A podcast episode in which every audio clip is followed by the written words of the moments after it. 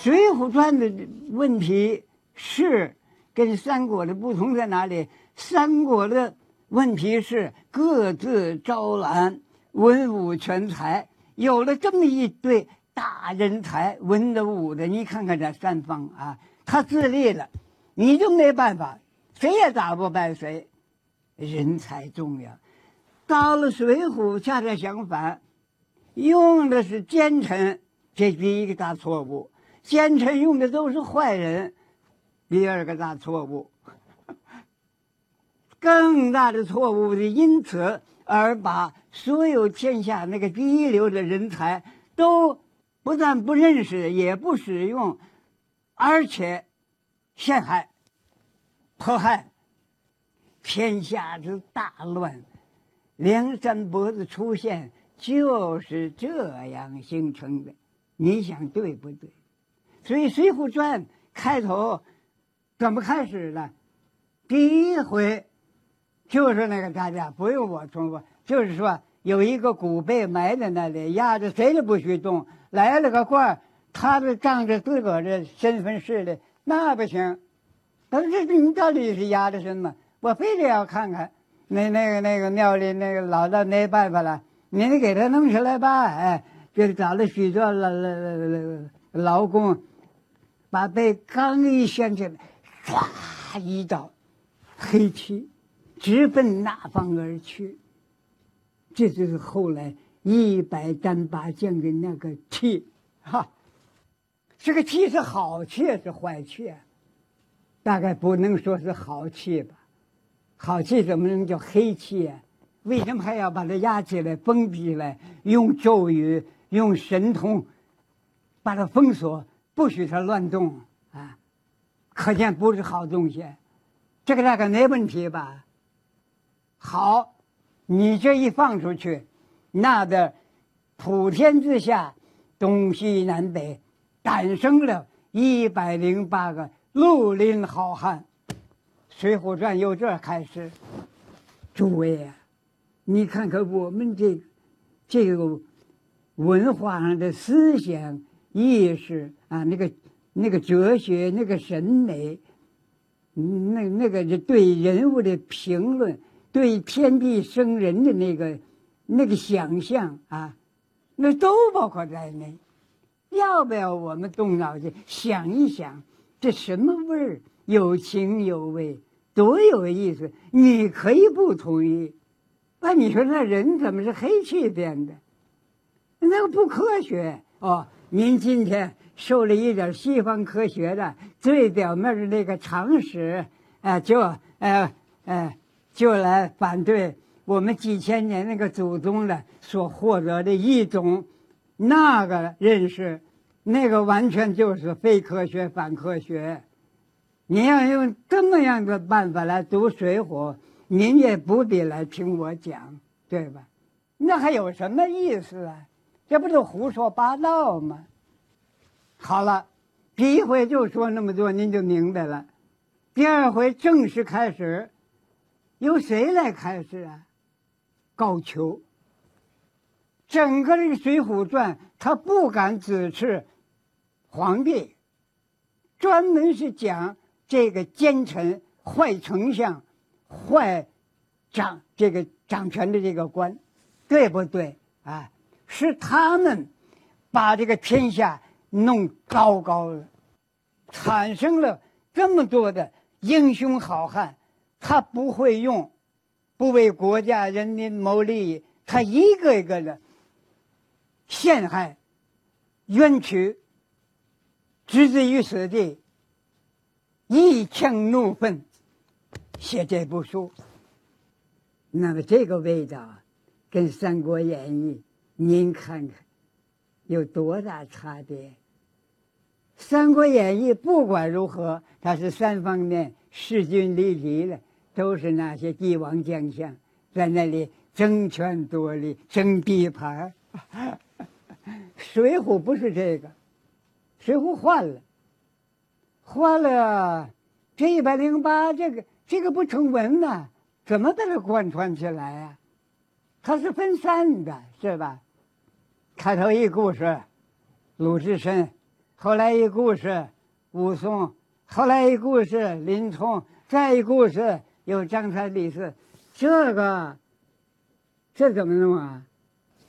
啊，他一条线宋江、梁山伯、杏黄旗立起来四个大字：替天行道。这个还用我讲吗？讲《水浒》离不开这个吧？这个什么意思啊？哦，说那皇帝，说那宰相、丞相，说那所有底下那些掌权的官，都糟糕透了！他们不替天行道，我来替天行道，这必须把这个天举出来。来号召全国，替天行道是自宋江主政以后为梁山起义军制定的一面正义的旗帜。这面旗帜使得梁山起义军由强盗成为一支有严明纪律的军队。替天行道虽然有其反抗的意义，但是由于尊奉天命，这就不能突破君主的观念。所谓奉天承运，天命所归。这也是水浒英雄们最终走上悲剧结局的原因之一。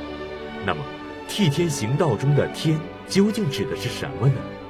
这个“天”，古来是把皇朝皇权那个代表人物，就是那个皇帝，叫做天。周汝昌先生继续为您精彩讲述《水浒传》的艺术成就。说“替天行道”这四个字，是真就是指那个天吗？到底宋江、啊卢俊义、晁盖 懂不懂那个天这个什么呀？啊啊，就是看见那个那个蓝色、青色的那个天空啊，啊上面还有玉皇大帝，啊这就麻烦，这又是一回事啊。我们今天不可能都讲这个。我要说明一点，这个天，古来是把皇朝皇权那个代表人物就是那个皇帝叫做天，所以他自称天子，他说我是天的儿子，所以我有权替天来行啊，所以立一个朝代，呃，起一个年号。总离不开这个意思。最明显的天顺、天命、天佑，呃，天什么啊？即使是天字不明的出来，里面含着的仍然是这个意思。易经里的有很多都是讲这个，呃，服从于天的规律的这个啊。我说为什么是天呢？嗯，那个中国古人，我们那个祖先。他就信天，你这个没办法，他不是迷信天，天又回去了，天时地利人和，天人合一，这个人人都知道。今天是大学者海外海内一致同意，中华民族的最高的哲学思想是天和人的合一。你能够不讲天吗？必须要讲天。合一呢，是说你把天的事情和人的事，把天文事情和人事，你截然分开了，那要犯错误。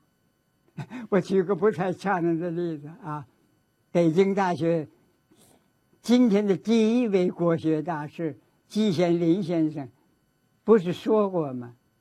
西方的文化对于自然呢，大自然呢，啊，是要征服自然。我们中国不是要征服自然，那个自然没法征服，是顺应自然。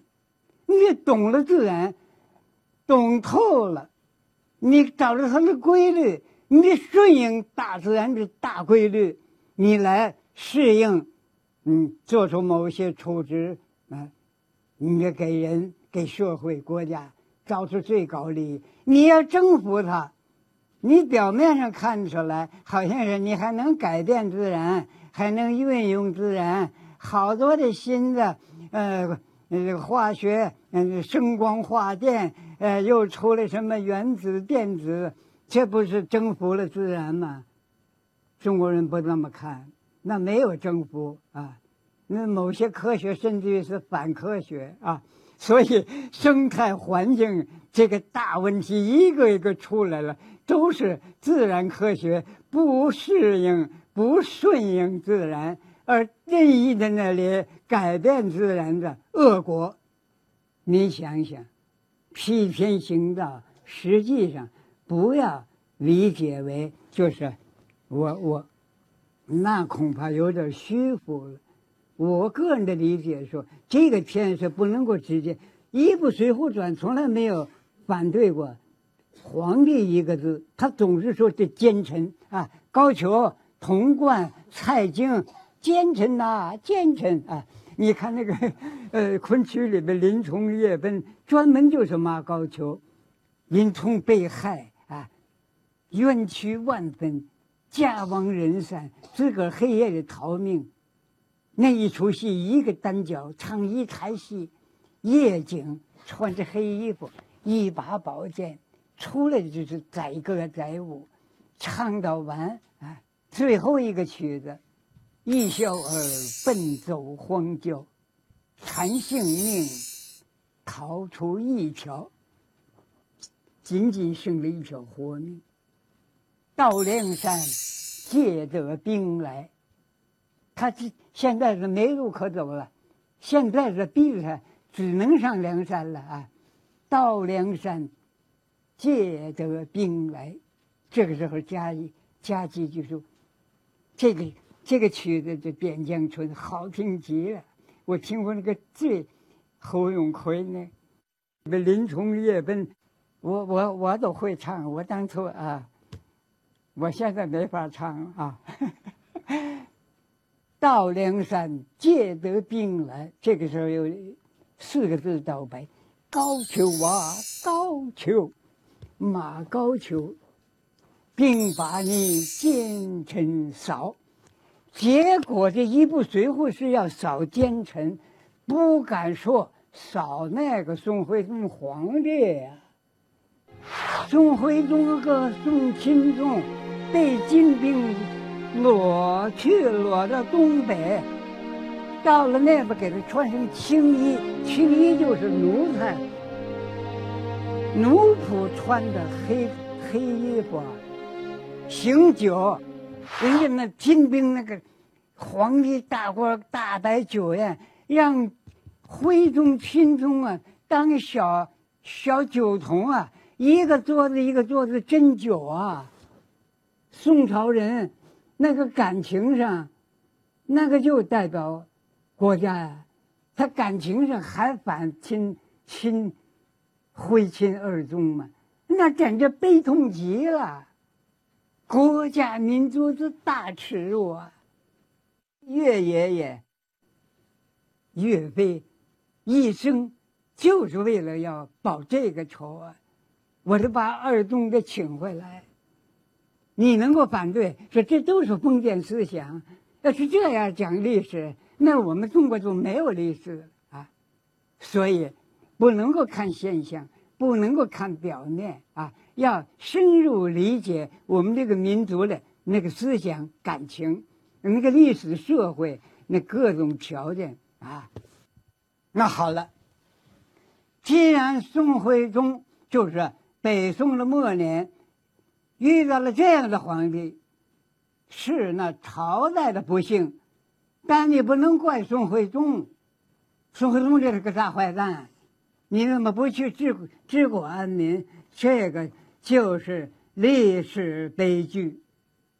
《红楼梦》假借贾雨村的话说：“正邪两副而来的人，这个宋徽宗啊。”是个大艺术家，是个美术家。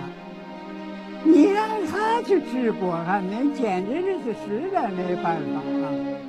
他没法不坏，这个坏不是他本人做坏事，完全不是他。当时做皇帝的只能委托一个丞相，那就是个代理人。当这个天下所有的大事，丞相做了主，不过是照例回报一下，让他点点头，这是个例子。宋徽宗的职务就是这个，他哪天干什么呀？写字。他写那个字叫“瘦金皮”，有人还把我写那个字“太尉瘦金皮”，毫无关系。诸位千万不要收这个，我也不是宋徽宗，我怎么学他呀？啊可见曹雪芹对宋徽宗的评价不是从政治上来评价啊，就说我们中华文化的这些。复杂万分的问题，讲小说实际上是讲文化。